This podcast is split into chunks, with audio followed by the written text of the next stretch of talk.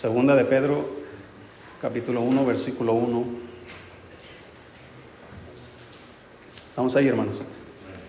Dice la escritura, sígame con su vista, dice, Simón Pedro, siervo y apóstol de Jesucristo, a los que habéis alcanzado por la justicia de nuestro Dios y Salvador Jesucristo, una fe igualmente preciosa que la nuestra. Gracia y paz os sean multiplicadas en el conocimiento de Dios y de nuestro Señor Jesús. Oremos. Dios, gracias, Señor, en esta mañana. Bendiga, Señor, su palabra. Eh, háblenos, Señor. Usted conoce lo que necesitamos oír. Yo ruego, Señor, que nos hable, que podamos salir de aquí, Señor, teniendo la respuesta, la consolación, la sabiduría, lo que usted quiera darnos en esta mañana.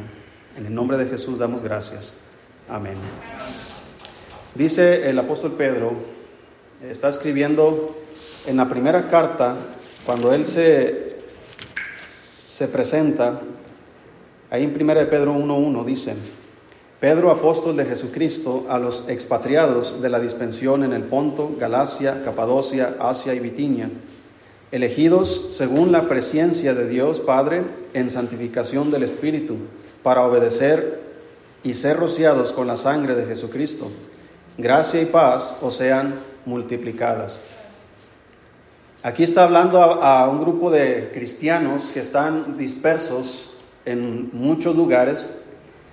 Les dice que ellos son elegidos según la presencia de Dios Padre en santificación del Espíritu. Ustedes son elegidos, les está diciendo, por el anticipado conocimiento de Dios. No es porque tú eres mejor que los demás que fuiste elegido, sino porque Dios nos amó primero. Entonces, a ustedes les dice, gracia y paz o sean multiplicadas. Cuando escribe la segunda epístola, ya no da referencia a estos grupos de personas que están en diferentes lugares, lo hace más general y dice, Simón Pedro, siervo y apóstol de Jesucristo, a los que habéis alcanzado por la justicia de nuestro Dios y Salvador Jesucristo, una fe igualmente preciosa que la nuestra. Ya está alcanzando, hermanos, yo no soy parte del grupo de la dispensión, de la dispersión. Yo no soy del Ponto, de Capadocia, eh, de Bitinia, yo no soy de esos lugares. Mas sin embargo, la primera epístola de Pedro es inspirada por Dios y es para todas las edades. Sigue hablando Dios a través de esa epístola. Pero en esta epístola, en segunda de Pedro, parece que ya estamos incluidos. A los que habéis alcanzado, dice ahí, por la justicia de nuestro Dios y Salvador Jesucristo una fe igualmente preciosa que la nuestra. Y tenemos nosotros tal fe si habemos creído en Cristo. Dice que hemos alcanzado. No es porque nosotros hayamos buscado a Dios, sino porque Él nos buscó a nosotros. Pero está diciendo desde la perspectiva del hombre que hemos alcanzado la gracia de Dios. En la primera epístola está hablando desde la perspectiva de Dios que Él nos eligió. Pero de aquí nosotros alcanzamos, no por nuestras obras, sino por la justicia de nuestro Dios. Porque dice la Biblia allá en Isaías que nuestras obras de justicia son como trapos de inmundicia delante de Él. Él, él no menosprecia las obras de sus hijos, pero cualquiera que pretenda pensar que irá al cielo por sus obras, dice, son trapos de inmundicia. Y no quiero decir que es eso, pero es algo muy feo. Así que hemos alcanzado, hermanos, una fe preciosa por la justicia de Cristo. Pero hay algo más, hermano, que el Señor quiere darnos. Aparte de su justicia, la justicia nos fue dada no por nuestros méritos, sino por su gracia. Y su gracia nos fue dada no por nuestros méritos, sino por su gracia. Y la paz, dice la Biblia que, que que tenemos ahora paz para con Dios, los que hemos creído en Cristo. Y esa paz, hermanos, nos fue dada por gracia. Fuimos reconciliados con, por, con, eh, por Cristo con Dios.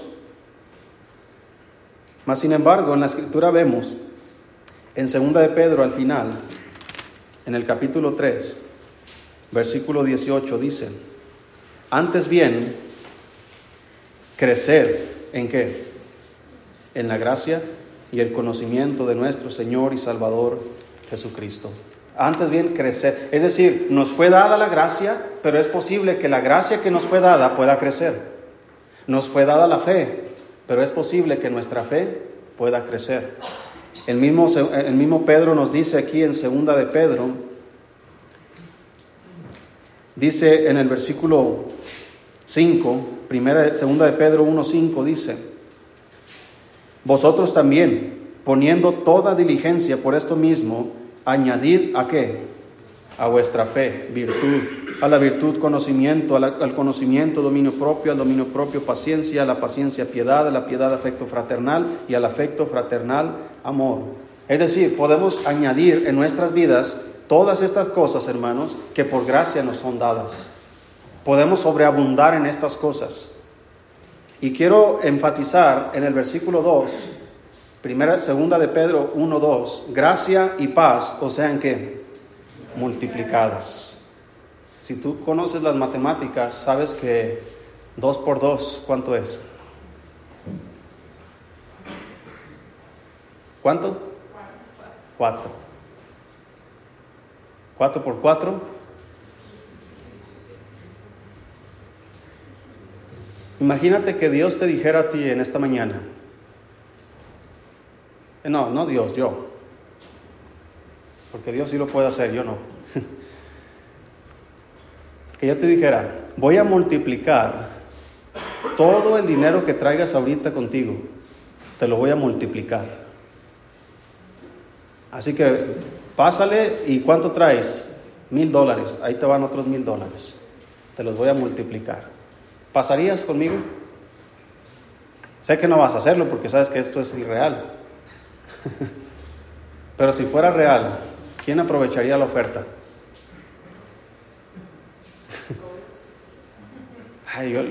ustedes son ricos, ¿verdad? Los de este lado, que no necesitan nada. ¿Quién pasaría si fuera real? Hasta yo me formaría delante de mí. Mira, Dios te ha dado gracia, hermanos. Dios te ha dado paz, pero se puede multiplicar. Eso es lo que dice el texto. Gracia y paz, o sean que multiplicadas. ¿Cuánto traes ahora de gracia? ¿Cuánto traes ahora de paz? ¿Sabes qué? Puedes tener más. Puedes tener más. Aunque el apóstol Pedro lo está diciendo como un deseo y una oración interior de su corazón hacia este grupo de cristianos, un deseo, deseo que, que se te sea multiplicada la gracia y la paz en tu vida. El apóstol Juan le dijo a Gallo, eh, hermano amado mío, le dice, Deseo que seas prosperado en todas las cosas, así como prospera tu alma. Yo me he puesto a pensar, si Dios prosperara mi vida en todas las cosas, así como está de prosperada mi alma, ¿qué tan rico sería? Y que tengas salud, le dice a, a Gallo. Si tu salud estuviera a la par de tu vida espiritual, ¿en qué condiciones estarías? muchos ya estaríamos muertos, porque tenemos una fe muerta. Muchos ya estaríamos debilitados, porque nuestra vida espiritual está debilitada. ¿Sí me explico? Así que nos conviene, hermano, que la gracia y la paz os sean multiplicadas. No voy a terminar este mensaje hoy día, hermano. Son dos cosas, gracia y paz, y hay mucho que hablar de esto. Pero estoy luchando ahorita qué decir primero, si la gracia o la paz. ¿Qué necesita ahora?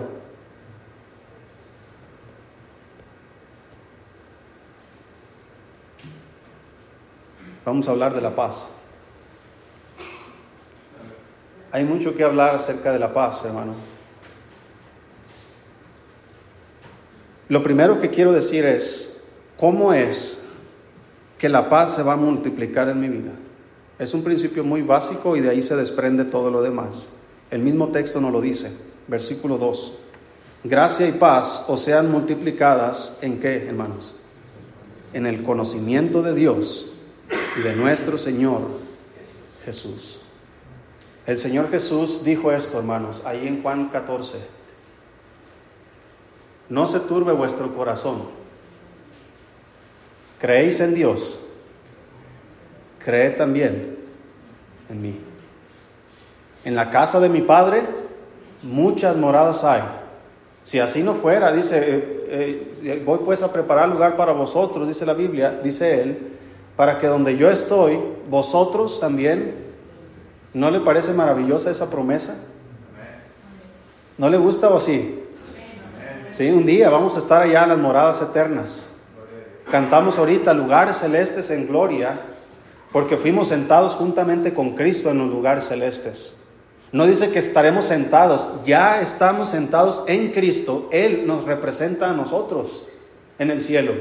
Él es nuestro abogado, Él es nuestro intercesor y está sentado a la diestra de Dios, intercediendo todos los días por nosotros. ¿Qué crees que Dios quiere proveer a nosotros todos los días? Paz. Así que vamos a ver, hermanos, cómo multiplicar la paz, bíblicamente hablando, en nuestras vidas. Hay muchos cristianos que no, no pueden vivir en paz. Tenemos paz para con Dios por medio de nuestro Señor Jesucristo. Está hablando de la salvación, de la reconciliación. Hemos sido reconciliados con Dios por Jesucristo.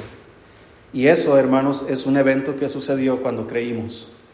Jamás estaremos en enemistad contra Dios en el sentido de que no podemos relacionarnos con Él. Mas, sin embargo, Santiago sí dice que podemos estar en enemistad contra Él. Porque dice la Biblia que cualquiera que, quiera hacerse amigo del mundo se constituye, ¿qué hermanos? Enemigo de Dios. Cualquiera. Santiago no está escribiéndole a los inconversos. ¿Saben que ustedes inconversos, si ustedes eh, quieren hacerse amigos del mundo, se constituyen enemigos de Dios? No, ya son enemigos de Dios por naturaleza. Ya son enemigos porque no han creído en el amado Hijo de Dios. Dice la Biblia que el que cree en el Hijo tiene vida eterna, pero el que rehúsa creer no verá la vida, sino que la ira de Dios está presente sobre él. Y así está la condición muchas personas, pero nosotros que somos sus hijos, Santiago está escribiéndole a, también a muchos dispersados. Miren, no améis al mundo ni las cosas que están en el mundo. No, no, debemos tener amistad con el mundo. Cualquiera que se hace amigo del mundo, ¿qué pasa? O almas adúlteras, fíjate cómo está diciendo eso. ¿Dónde está el adulterio expresado ahí? En nuestras almas. Nuestras almas son nuestras emociones y nuestros pensamientos y nuestra conducta. De tal manera que somos infieles a Dios muchas veces en nuestra mente, en nuestras emociones y obviamente en nuestra conducta. Con la boca confesamos a Dios, pero con nuestros hechos lo negamos. Ese es, hermano, a lo que se refiere Santiago. Así que hay muchos cristianos viviendo en esa condición viviendo perdidamente como el hijo pródigo, disfrutando, según ellos, sus bienes. Pero todo tiene un fin, hermano. Todo tiene un tope. Todo tiene un límite. Y cuando Dios dice hasta aquí, cuando Él cierra una puerta, nadie la puede abrir. Y cuando Él abre una puerta, nadie la puede cerrar. Es decir, cuando Dios llega a su límite, porque Él es misericordioso, es muy misericordioso, su misericordia es nueva cada mañana, pero hermanos, así como tú llegas al límite con tus hijos, donde ya tienes que hacerte cargo del asunto, Dios también lo hace. Por eso nos conviene, hermano, que la paz de Dios sea multiplicada en nuestras vidas. Lo más miserable que puede vivir un cristiano en este mundo es vivir sin la paz de Dios. No sabes cuán valiosa es la paz de Dios, hermano. Ni te imaginas. Yo creo que sí lo has experimentado, porque si eres un hijo de Dios, has experimentado la paz de Dios. Pero ¿sabes qué? Se te puede multiplicar. Puedes tener más paz. Mire, yo tengo paz ahorita, me siento bien, estoy tranquilo, tengo necesidades, sí, tengo problemas, sí, tengo eh, el, pecado me asedia, hermano, las tentaciones están todos los días al acecho, pero ¿sabe qué? Tengo paz para con Dios. Sé que soy hijo de Dios, sé que voy a ir a la gloria cuando muera. ¿Por qué? Porque tengo paz para con Dios por medio de Jesucristo. Pero esa paz que me da confianza para el día del juicio, debo tenerla también para enfrentar los juicios de este mundo, los problemas, las necesidades, las enfermedades. Hermano, tener paz enfrentando problemas, no sabes cuán valioso es. Porque hay cristianos que no tienen paz, están enfrentando dificultades. Es un infierno. Es lo más desesperante que pueda haber. Que tú sabiendo que eres hijo de Dios y que Él te puede dar paz y te la puede multiplicar, vivas sin esa paz. Es lo más terrible que puede pasar en tu vida. No que moramos, porque sabemos a dónde vamos y morimos, sino vivir sin la paz de Dios. Y veamos, hermanos, la actitud que no debemos tener referente a este tema. Deuteronomio 29.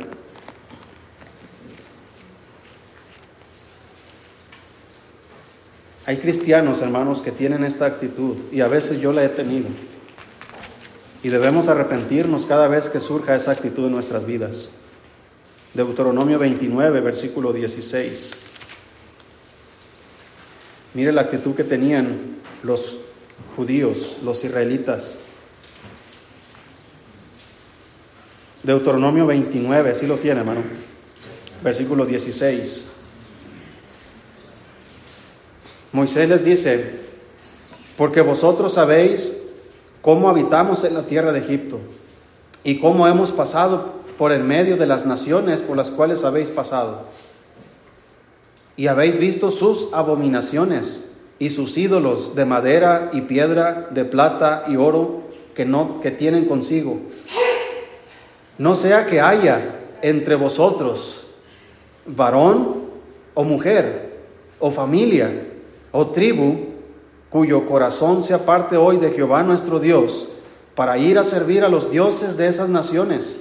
No sea que haya en medio de vosotros raíz que produzca hiel y ajenjo. Y suceda que al oír las palabras de esta maldición, él se bendiga en su corazón diciendo, tendré paz, aunque ande en la dureza de mi corazón, a fin de que con la embriaguez quite la sed. Oh, qué terrible, hermanos, cristianos que piensan que pueden tener paz aún viviendo en sus pecados.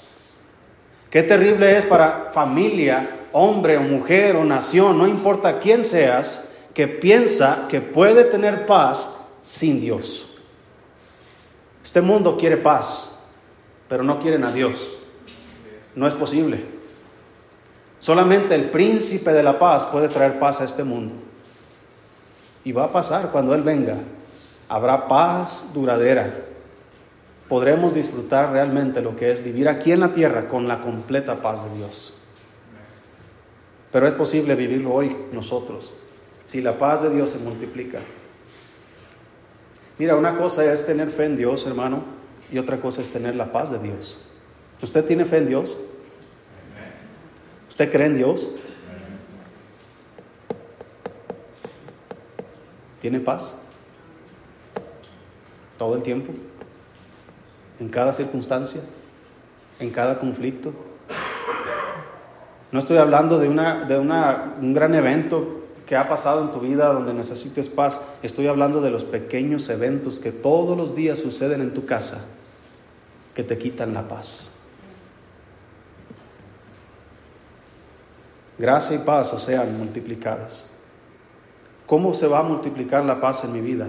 En el conocimiento de de Dios Padre y del Señor Jesús. Es decir, hermano, entre más conoces a Dios, entre más conoces a Jesús, más conoces la paz y más sabes interactuar con ella.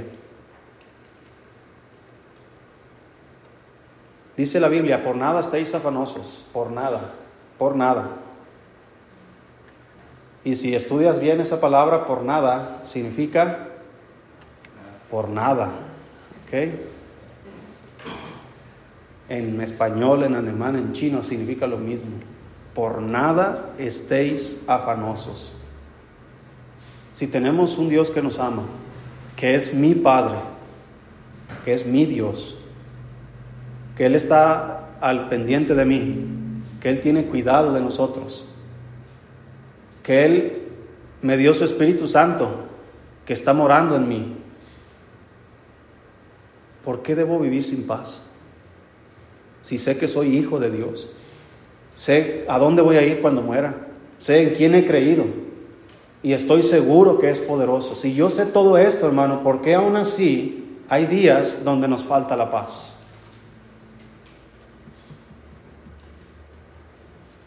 Dice Salmos, busque ahí por favor, Salmo capítulo 4. Quiero decirle con este pasaje una señal que nos hace saber que nos hace falta paz.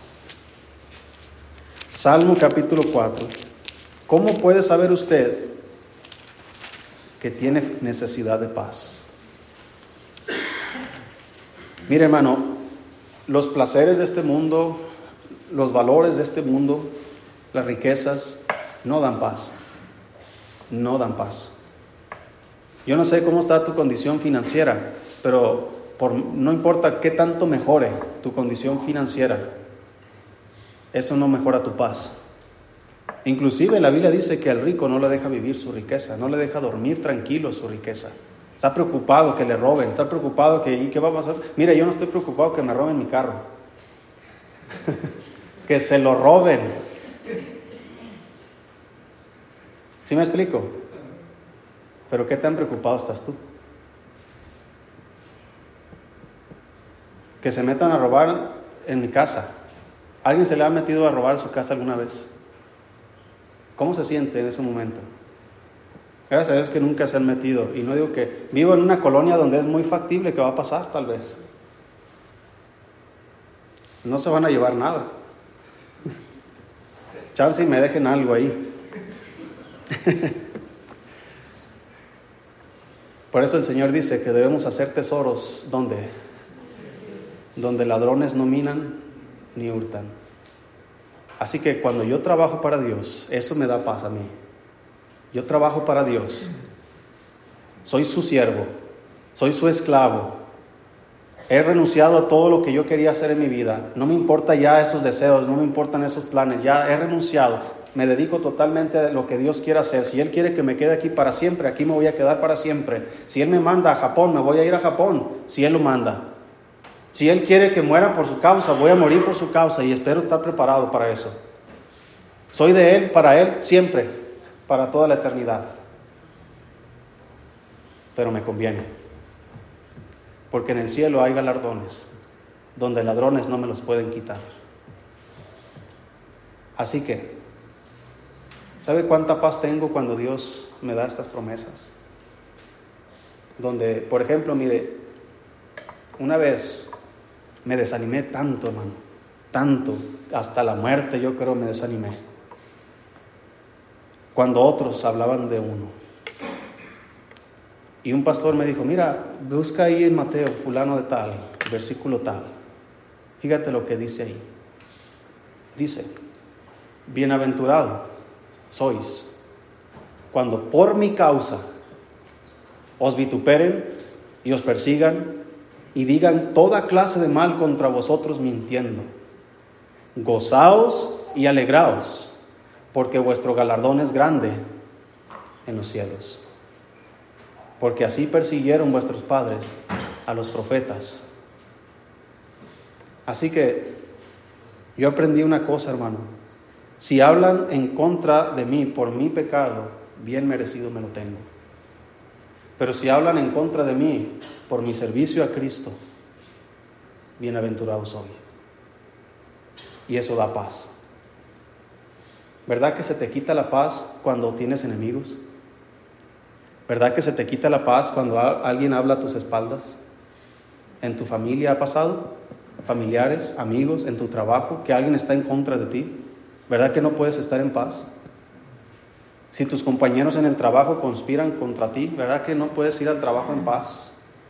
¿Te sientes intranquilo? ¿Cómo vas a actuar? ¿Cómo vas a, proceder ante esas cosas? ¿Vas a ser vengativo? ¿O vas a dejar la causa a quien juzga justamente? Y vas a confiar.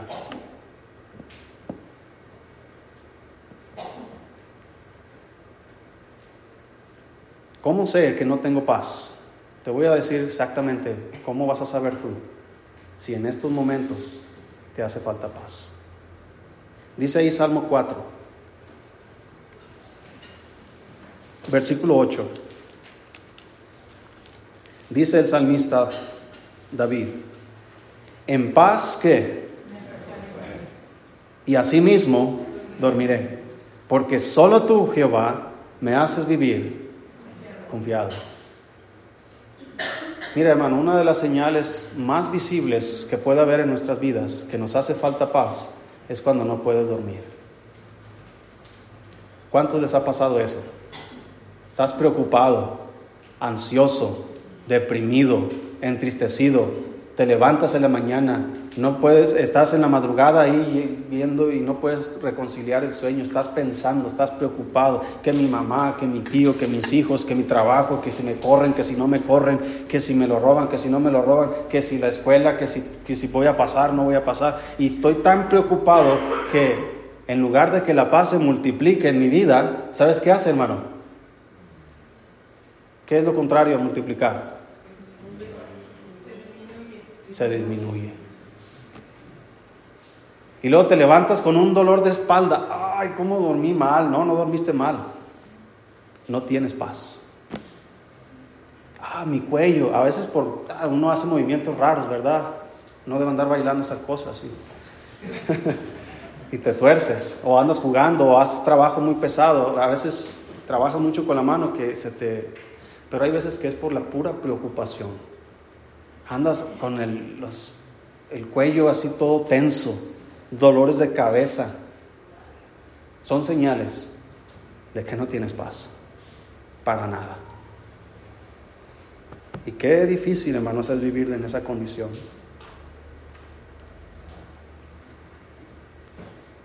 Lucas 19, hermanos. Así que cada vez que tú estés batallando con el sueño, no te vayas a cenar. No te vayas a... Hay muchos que se van a leer la Biblia como si fuera un amuleto de la buena suerte. No, hermano, sí es bueno leer la Biblia y está bien que lo hagas. Pero mira, es más sencillo arrodillarte en ese momento y decirle a Dios, perdóname porque no estoy confiando en ti. Porque estoy pensando mucho en mis problemas como si tú no fueras capaz de solucionarlos. Perdóname porque he desconfiado en que tú eres proveedor. Y he estado tan preocupado que no puedo dormir, Señor, que, pienso que, que ni tú eres capaz de suplir mis necesidades. Y créeme que Dios te da una paz que sobrepasa todo entendimiento. Por eso dice, por nada estéis afanosos, sino sean conocidas vuestras peticiones delante de Dios, con toda oración y ruego y súplica en el Espíritu. Y la paz de Dios, que sobrepasa todo entendimiento, guardará vuestros corazones y vuestros pensamientos en Cristo Jesús. Y una vez que hagas eso, vete a dormir y vas a dormir como un bebé recién comido. ¿Cómo es eso? ¿Sí ha visto un bebé recién comido, hermano? Recién bañadito. Hasta lo ves y tú, ah, cómo quisiera ser él.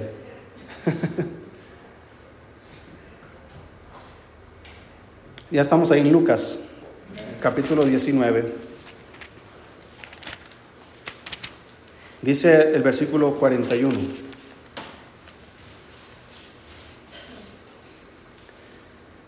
Dice aquí la Biblia, cuando llegó, está hablando de Jesús, y cuando llegó cerca de la ciudad, al verla, lloró sobre ella, diciendo, oh, si también tú conocieses, a lo menos en este tu día, lo que es para qué, hermanos? Para tu paz. Mas ahora está encubierto de tus ojos. Porque vendrán días sobre ti cuando tus enemigos te rodearán con vallado y te sitiarán y por todas partes te estrecharán y te derribarán a tierra y a tus hijos dentro de ti y no dejarán en ti piedra sobre piedra por cuanto no conociste el tiempo de tu visitación. Oh, dice la Biblia, dice el Señor, si supieras, Jerusalén, si supieras tan solamente hoy lo que es para tu paz. Hermano, el Señor sabe cosas de nosotros que van a pasar. Él sabe los días por venir y las dificultades que estos traerán. El Señor dice que no debemos afanarnos por, por, el día de mañana, porque cada día traerá que su propio mal. Disfruta tu mal de hoy, hermano. ¿Para qué estás disfrutando el de mañana? Pero hay tantos cristianos que están preocupados por sus problemas de ahorita y por sus problemas que ni siquiera han pasado, quitándonos completamente la paz.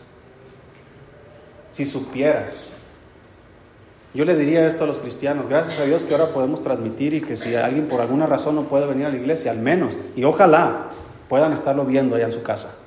Pero si ni eso están haciendo, uh, si supieran lo que este día iba a ser para su paz. Si supieran lo que el Señor les iba a decir, la advertencia que les iba a dar del pecado que los iba a librar. Por eso cuando usted no venga a la iglesia, póngase a pensar, ¿qué me estoy perdiendo? ¿De qué me estoy perdiendo?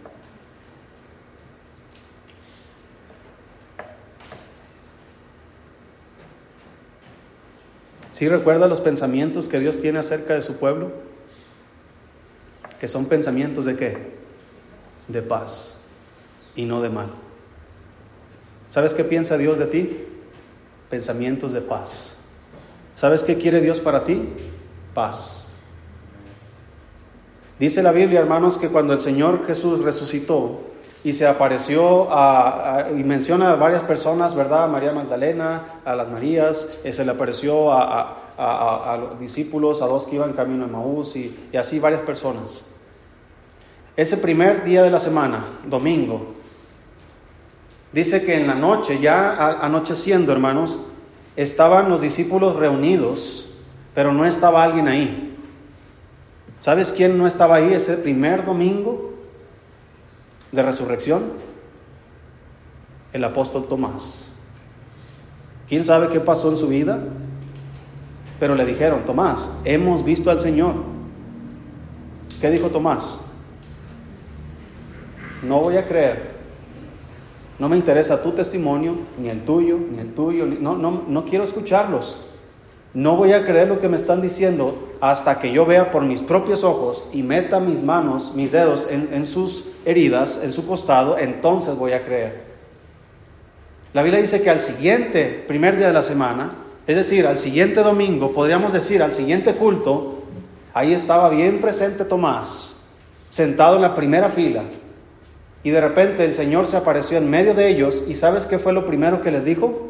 Paz a vosotros. Ahí está Tomás con sus ojos cuadrados. Ahora sí cree. yo me pregunto, ¿cómo vivió esa semana?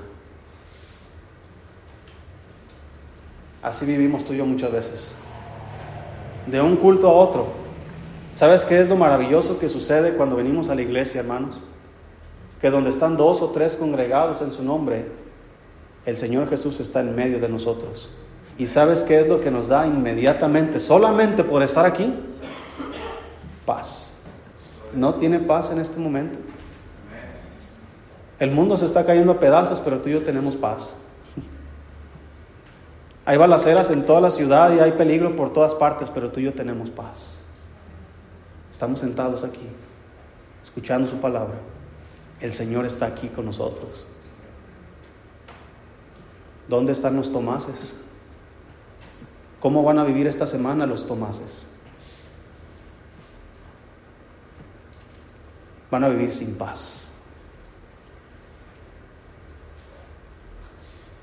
Y es terrible, hermano, vivir un día sin paz. ¿Cómo vas a multiplicar la paz? Vamos a buscar ahí, hermanos, Romanos, capítulo 8. La primera cosa que vas a hacer, que voy a hacer, solo hay dos cosas. Hay muchas, pero podríamos durar horas aquí. Romanos capítulo 8. ¿Cómo puedo tener o multiplicar la paz de Dios en mi vida?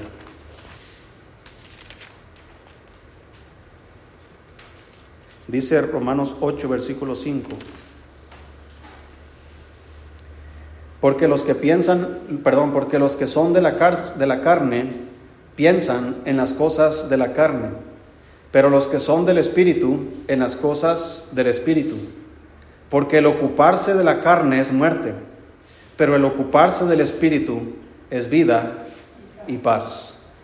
¿Qué necesitas hacer? ¿Qué necesito hacer yo para tener paz todos los días y que ésta sea multiplicada? Número uno, piensa y ocúpate en las cosas del Espíritu. Mira hermano, no te vayas con esa idea de que debemos separar las cosas. Soy, acá soy en lo secular una persona y acá en la iglesia soy otra persona. No, no, no es que tengamos dos, dos personalidades o dos disfraces, donde actúo en una como cristiano y en otra, en otra como cualquier otra persona. Yo soy cristiano todos los días. El diablo me está atacando todos los días. Dios quiere obrar conmigo todos los días. Así que me conviene ocuparme en las cosas del Espíritu. ¿Y cómo te vas a ocupar en las cosas del Espíritu? Pensando en las cosas del Espíritu. Los que piensan en las cosas de la carne, dice la Biblia, en el versículo 5, dice ahí, porque los que son de la carne, ¿qué hacen hermanos? Piensan en siempre están pensando en todo lo que involucra la carne. Por eso se le llama a los cristianos carnales, aquellos que siempre están viviendo en la carne. ¿Por qué están viviendo en la carne? Porque están pensando en las cosas de la carne. Alguien, hay un dicho que dice, el que tiene hambre en pan piensa. ¿Sí ha escuchado ese dicho? Y, lo, y siempre dicen ese dicho en referencia a lo que una persona sale de su boca, ¿verdad? Eh, o, o dice. ¿No dice la Biblia que de la abundancia del corazón, dice que del corazón salen los malos pensamientos? Así que hermano, ¿qué estás pensando todos los días? ¿En qué piensas? Tienes un problema con tu esposa. ¿Quién no lo ha tenido? ¿Qué estás pensando? ¿Cuáles son los pensamientos que te gobiernan? Porque conforme estás pensando es conforme vas a actuar. Y la mayoría de las veces, si no es que todas las veces, siempre estamos pensando venganza. Venganza. Ah, me la hiciste, me la pagas. No me diste desayuno, vas a ver cuando llegue la quincena. Venganza. Ah, ¿no me das quincena? ¿Quién te va a lavar? ¿Por qué me ven así como extraños? en mi casa no pasa. A mí me gusta cocinar de vez en cuando. ¿Sí? Hay veces que el lado de mi cama está muy duro y me voy a dormir al sillón. Me gusta ir a meditar allá. A ti también, ¿verdad, hermano? No creas que porque estoy aquí como un pastor bien, bien acá cuadrado y todo, y, y piensas, ah, ese es un super cristiano, un super... No, hermano. Tenemos como Elías, sujetos a pasiones semejantes. Batallamos igual. Hay veces que no hay paz ni entre nosotros. Cuando no hay paz ni entre tú y tu esposa es porque no hay paz entre tú y Dios. No puedes dormir. Estás pensando cosas macabras. ¿Cómo vengarte de tu esposa? ¿Cómo vengarte? ¿Qué le voy a decir cuando despierte? Y vas a ver la próxima discusión. Es más, muchos de nosotros discutimos más con nuestra pareja sin ellas. ¿Sí te ha pasado eso? Híjole, ¿cómo no le dije esto? Se descubren solitos. Con cualquier persona que hayas discutido, te vas y allá estás pensando, híjole, tengo mejores argumentos, pero ya no hay plática. Cuando eso pasa es porque hay falta de paz. No hay paz. Lo mismo aplica con tus hijos, con tus padres, con tus hermanos en la carne, con tus hermanos en Cristo, en tu trabajo, con tu patrón, con tus compañeros. Sean cristianos o no sean cristianos, la Biblia dice que a paz nos ha llamado el Señor. La Biblia dice que debemos procurar la paz con todos los hombres. Dice, en cuanto dependa de vosotros, vivid en paz con todos. Hay veces que ya no depende. Y tienes que hacer algo al respecto. Tienes que buscar la ayuda del Señor.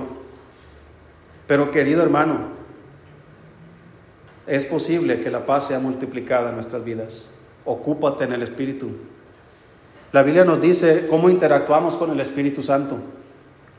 ¿Qué son las cosas del Espíritu? Si tú lees las cartas que el Señor Jesús envió a las iglesias en Asia, les dice al final a todas ellas, el que tenga oídos para oír, oiga lo que el Espíritu dice a las iglesias. ¿Cómo voy a ocuparme de las cosas del Espíritu? Vamos a aplicar lo mismo con el evangelismo. ¿Y cómo invocarán en aquel de que no han que oír? ¿Cómo vas a, a interactuar? ¿Cómo vas a ocuparte de las cosas del Espíritu si no oyes al Espíritu? Si no oyes su palabra, ¿cómo vas a interactuar con eso? Hay cristianos que pasan toda su semana sin leer la Biblia, sin orar, sin ir a la iglesia. Hermanos, esas personas no están ocupándose en las cosas del Espíritu porque no están pensando en las cosas del Espíritu. Por lo tanto, el resultado es, llega algo malo a su vida y pierden la paz. Pero el cristiano que está ocupado en las cosas del Espíritu, que está leyendo su, Biblia, porque es la espada del Espíritu, Igual va a haber problemas, va a haber dificultades, pero no va a carecer de paz. La Biblia nos dice, no contristéis al Espíritu Santo en Efesios 4:30. No contristéis, no causes tristeza al Espíritu Santo. Esa tristeza causada al Espíritu Santo es causada por nuestros pecados. Cada vez que nosotros pecamos, querido hermano, el Señor se entristece con nosotros. Así como si tú vieras a tus hijos andar en malos pasos, tú no los odiarías, te entristecerías. También nos dice, y no apaguéis al Espíritu en 1 Tesalonicenses 5:19.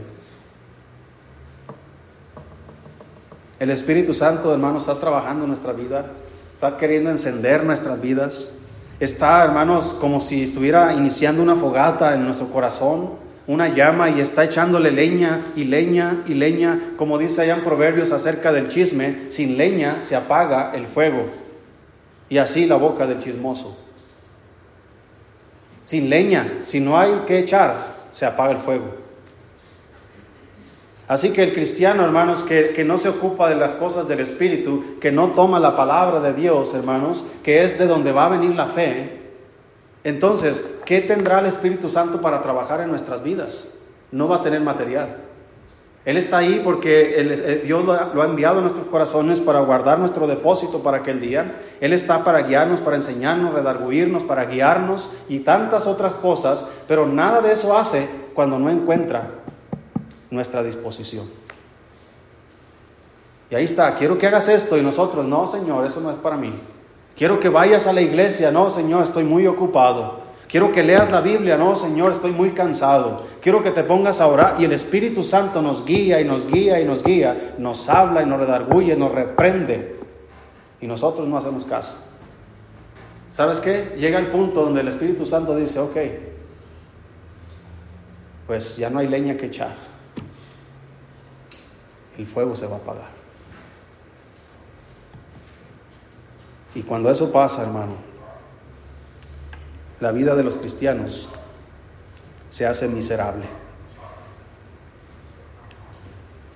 Así que no apagues el Espíritu Santo. Cuando el Espíritu Santo te hable, no lo ignores. Obedece. Porque puede llegar el punto en el que ya no te hable. No es porque Él sea malo o porque ya no quiera trabajar en tu vida, sino porque va a iniciar otro proceso. Podríamos decir, ¿no quieres por las buenas? Vamos a hacerlo por las malas. Te hablé, te hablé te hablé te hablé y no quisiste. Ok, ahora ya no te voy a hablar. Así le dije a mi hijo la él. Allá enfrente pusieron un remolque, ¿sí lo vieron? Grandote. Y, desde que está ahí, ahí está mi hijo. corriendo para arriba y para abajo, para arriba. Y de repente, no sé cómo, de repente estaba Copito ahí arriba también. Andaba Copito para arriba y para abajo y Sabdiel y, y no, todos los niños salen hasta que hace unas semanas se cayó y se abrió aquí la mano y se abrió acá la pierna. Traía el pantalón roto y él, cuando un niño anda ya serio y preocupado y que no dice nada es porque algo pasó. Ya le había dicho todos los días, no quiero que te subas, no quiero que te subas, no quiero que te subas, no quiero que te subas. Pero la desobediencia siempre trae sus consecuencias. Y ahí está. Cuando lo vi, yo no dije, ay, pobrecito mi hijo, venga, mira su manita. No, mira, la próxima vez que te vea ahí, no te voy a hablar, no te voy a decir nada. Solamente se te va a zumbar el cinturón que traigo puesto eso es ilegal. Es legal según Dios.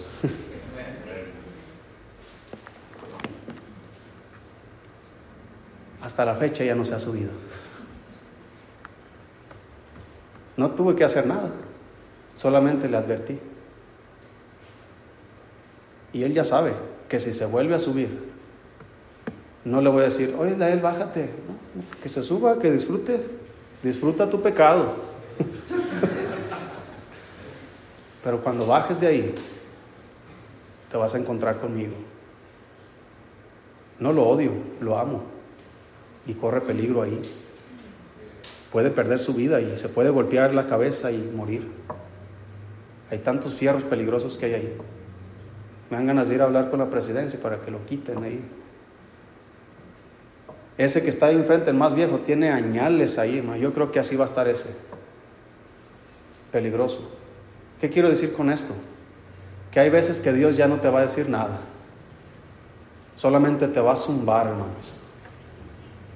Ay, ¿por qué me pasó a mí? todavía preguntamos, ¿verdad? ¿Por qué me pasó a mí? ¿Por qué yo? Ocúpate, hermano, en las cosas del Espíritu. Porque el ocuparse del Espíritu es vida y paz. La Biblia dice, hermanos, también, sed llenos del Espíritu Santo. No os embriaguéis con vino en el cual hay disolución, antes bien, sed llenos del Espíritu Santo. Sed llenos del Espíritu Santo, hermanos, no significa que yo voy a tener más del Espíritu como si ahorita tuviera menos. No. Él habita en mí completamente. Más bien la pregunta es, ¿qué tanto control tiene Él de nosotros? Y lo compara con el vino. Mira, una pequeña copa de vino tal vez no hace efecto en una persona, pero ¿qué tal dos, tres, cuatro, cinco, seis, siete, ocho? Y la cuenta continúa. ¿Qué efectos traerá a esa persona? El vino.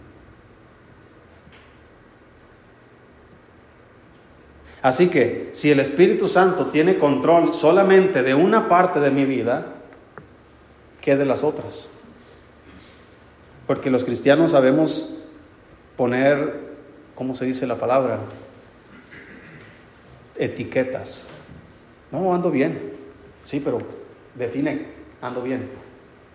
¿Cómo anda? No, todo bien, andamos bien. Ok, desglósalo. ¿En qué áreas andas bien y en qué no? Haz una lista, a ver, ¿en qué ando bien? ¿Verdad? ¿Cómo anda tu carro? No, anda al 100. Ah, pues, de repente no prende. Ah, no que andaba al 100. Es que ayer sí prendió, sí, pero ayer prendió. Se te olvidó echarle gasolina hoy. Por eso no prendió. O lo que quieras. Y hay veces que nosotros así andamos, no ando bien. Eh, eh, eh, mi vida con mis hijos, oh, es una chulada, cómo amo a mis hijos, les enseño, les educo y, les quiero, y, pero Vamos a hablar de tu matrimonio. ¿Cómo anda tu matrimonio? Vamos a hablar ahora de tus finanzas. ¿Cómo andan tus finanzas? ¿Cómo estás con Dios en esa área? No, no, yo ando bien. Con mis hijos, con mi esposa, con, con el trabajo. Pero ¿y cómo están tu obediencia a Dios? ¿Cómo está aquellas cosas que no has perdonado a otras personas? Y si le seguimos, hermano, nos daremos cuenta que no andamos tan bien. porque no nos ocupamos de las cosas del Espíritu, porque no estamos llenos del Espíritu Santo. Ríndele al Espíritu Santo todo lo que es tuyo, todo lo que eres, todo lo que haces, y tendrás vida y paz. La manera más práctica, hermanos, de ocuparse de las cosas del Espíritu es tomando la espada del Espíritu. Es la palabra de Dios. ¿Qué tanto lees tu Biblia? Ahí está la respuesta, ¿qué tanta influencia tiene Dios en tu vida? ¿Qué tanto lees y, y escudriñas la escritura? Ahí puedes ver qué tanta paz tienes.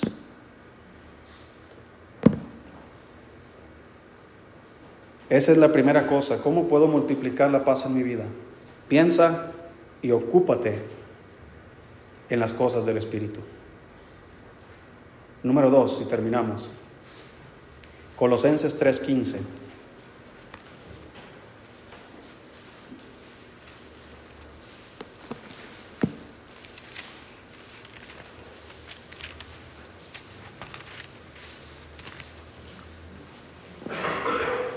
Si lo tiene, hermano.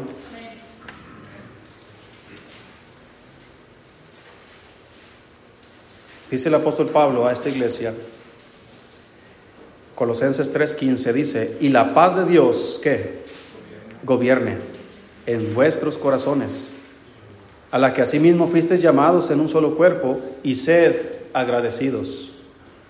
La paz de Dios gobierne el problema, hermanos, de que carecemos de paz es que no dejamos que la paz de Dios gobierne. La palabra gobierne es una palabra que significa como un árbitro, alguien que decide. Mira, hermano, nunca tomes decisiones si no tienes paz sobre el asunto. Nunca, mira, una persona que toma una decisión aún sin tener paz en su corazón es como alguien que se avienta de un avión sin paracaídas pensando que en el vuelo Dios va a venir a ponerle uno. Inténtalo. Ah, ni que fuera loco, ¿verdad? Ni que estuviera tonto. ¿Cómo me voy a lanzar de, un avión sin paracaídas? Pues lo hacemos todos los días, tomando decisiones sin la paz de Dios. Hombre, todo se va a arreglar. Estás tomando decisiones ya chuecas. ¿Cómo crees que se van a arreglar? Hombre, al final Dios todo lo resuelve. Tengo fe en Dios. No, aquí no tiene nada que ver con fe. Tiene que ver con paz. Vas a tomar una decisión. Muchos van a tomar decisiones importantes. Unos con quién se van a casar, cuándo se van a casar. Otros qué trabajo van a elegir, qué carrera van a elegir. Otros a lo mejor estás bien en tu trabajo ahorita, pero va a llegar el tiempo en el que tienes que decidir tal vez un cambio. Híjole, ¿lo hago o no lo hago? ¿Me va a salir bien o no me va a salir bien? ¿Qué va a pasar? Ok, deja que la paz de Dios gobierne eso. Que divida, que sea un árbitro, que juzgue, separe las partes y veas todas las cosas como Dios las ve.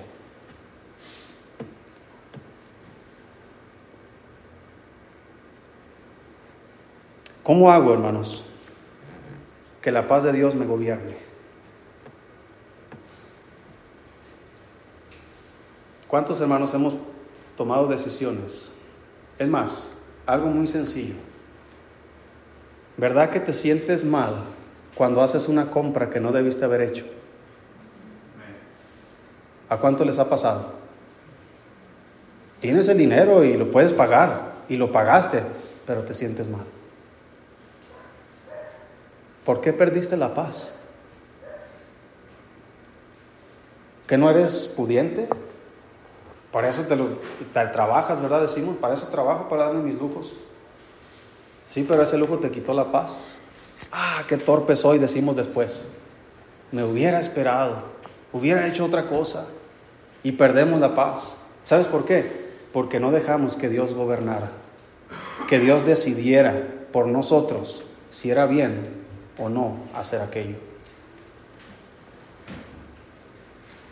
Y a veces nos pasa.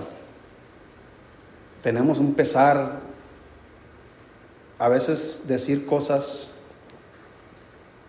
¿Cuánto les ha pasado después que dijiste algo a tu esposa, te sentiste mal? O a tu esposo. Estabas bien enojada y ahí en el momento estabas enfurecida y al rojo vivo y empezaste a hablar y a hablar y, y va a ver cómo no le voy a decir comienzas a decirle tantas cosas. Cuando ya baja tu adrenalina y cuando ya piensas lo que dijiste, ay, ¿por qué le dije eso? Y pierdes la paz. ¿Sabes por qué? Porque no dejaste que Dios gobernara en el asunto.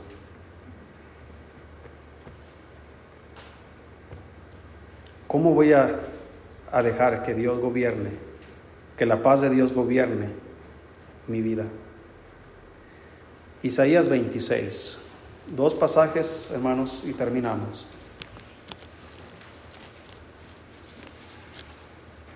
Isaías 26.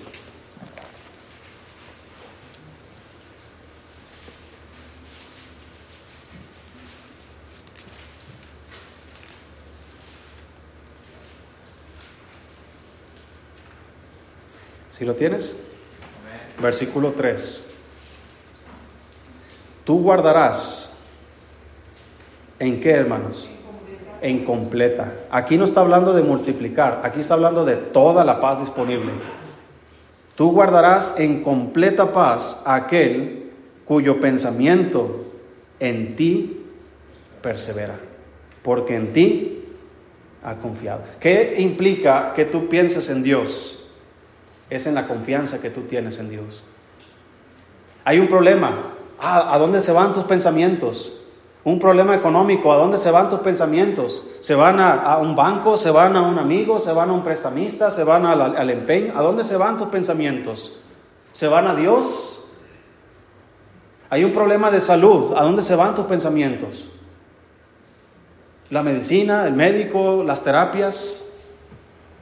¿O a Dios? No digo que, no usemos estas cosas que menciono, hermano, pero no hay nada ni nadie que esté por encima de Dios. Ni un médico puede ser capaz de sanar a un hombre sin la voluntad de Dios. Es más, cuando un médico hace un buen trabajo es porque Dios le ayudó. Y Dios le ayudó porque la iglesia estaba orando. No porque el médico era un gran médico y porque era un gran cristiano. Hay médicos cristianos, hay enfermeras cristianas. Aquí hay unas ¿verdad? que son cristianos que trabajan en la medicina. Y Dios les usa grandemente. Pero ¿sabe qué? Es Dios quien trae la sanidad. Sea el método que sea, un milagro, una medicina o lo que sea, una terapia. ¿Dónde se va tu mente, hermano? Cuando hay un problema. ¿Con quién hablas? cuando la estás pasando mal. No dice la Biblia, echa sobre Jehová tu carga y ¿qué va a hacer Él? ¿Qué va a hacer, hermano? Él no te va a dejar caído, Él no te va a dejar desanimado. Si tú llevas a Dios tus cargas, Él no te va a ignorar, Él no te va a desechar. Él dice, venid a mí todos, todos, ¿quién todos? los que estáis trabajados y cargados, y yo, dice yo, no el dinero, no tu trabajo, no tu esposa, no tu familia, yo te haré descansar. Porque no hay nadie que pueda hacer este trabajo más que Dios.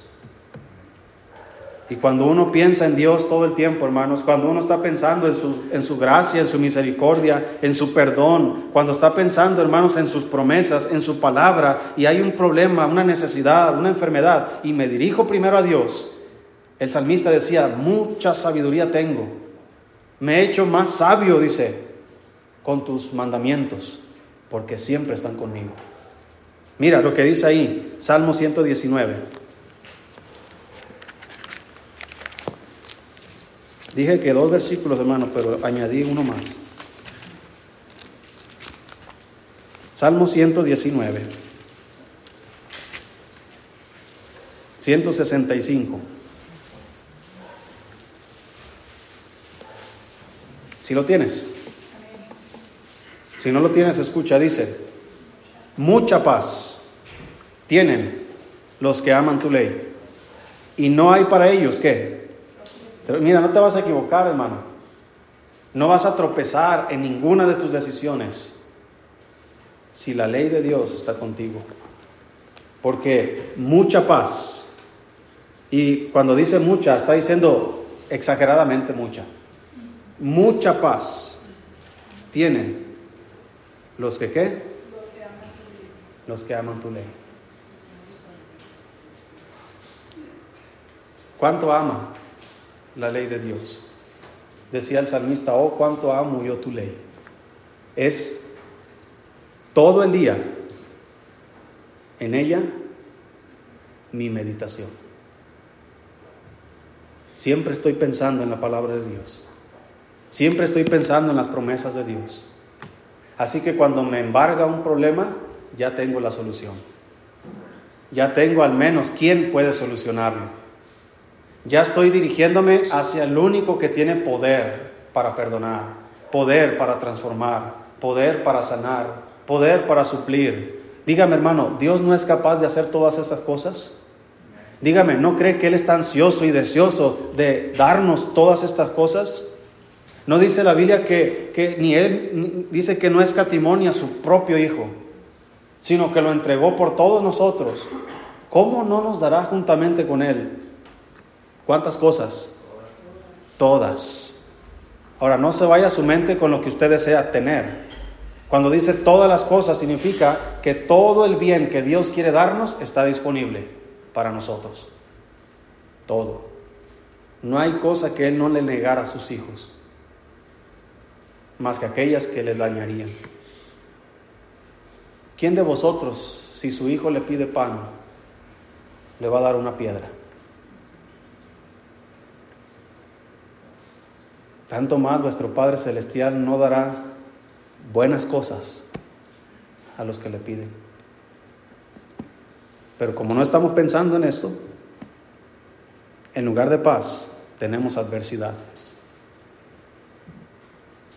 Filipenses 4, hermano, terminamos.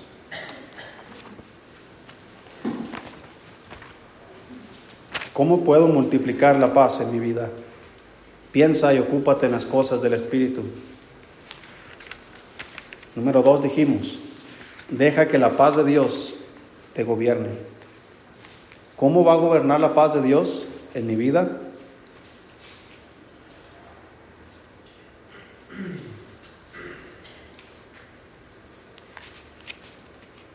Meditando, dijimos, en Él, en su palabra. Mucha paz tienen los que aman su ley. ¿Y qué más podemos hacer para que la paz de Dios me gobierne? Filipenses 4, versículo 6. Es algo que ya sabemos hacer y muy pocas veces hacemos. Filipenses 4, 6. Por nada estéis afanosos, sino sean conocidas vuestras peticiones delante de Dios en toda oración y ruego. ¿Con qué? Con acción de gracias. ¿Y qué va a pasar? Todos tus deseos se cumplirán. No, ¿qué dice? Y la paz de Dios, que sobrepasa todo entendimiento, guardará vuestros corazones y vuestros pensamientos en Cristo Jesús. ¿Y qué? ¿Ya con eso? Dice versículo siguiente. Por lo demás, hermanos, todo lo que es verdadero, todo lo honesto, todo lo justo, todo lo puro, todo lo amable, todo lo que es de buen nombre, si hay virtud alguna, si algo digno de alabanza, ¿qué? Ocupa tu mente en esto. Lo que aprendisteis y recibisteis y oísteis y visteis en mí, dice el apóstol Pablo, esto haced y el Dios de paz. Fíjate, aquí ya cambia la cosa. No solamente la paz de Dios va a gobernarte, pero el Dios de paz estará contigo. Mire hermano, hay veces, no quiero verme antibíblico, pero hay veces que hasta se siente, yo creo hermano, el brazo de Dios en uno.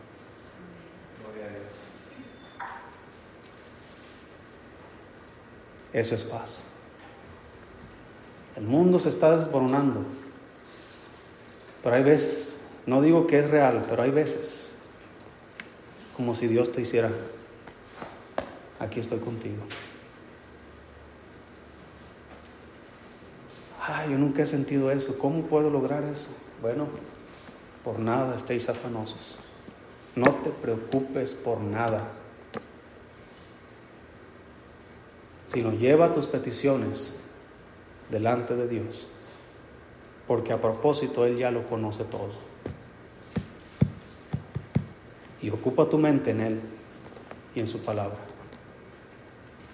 Ahí está porque a veces no tenemos paz. No es un la paz no es una emoción, un sentimiento donde, ah, Dios, ay, dame paz.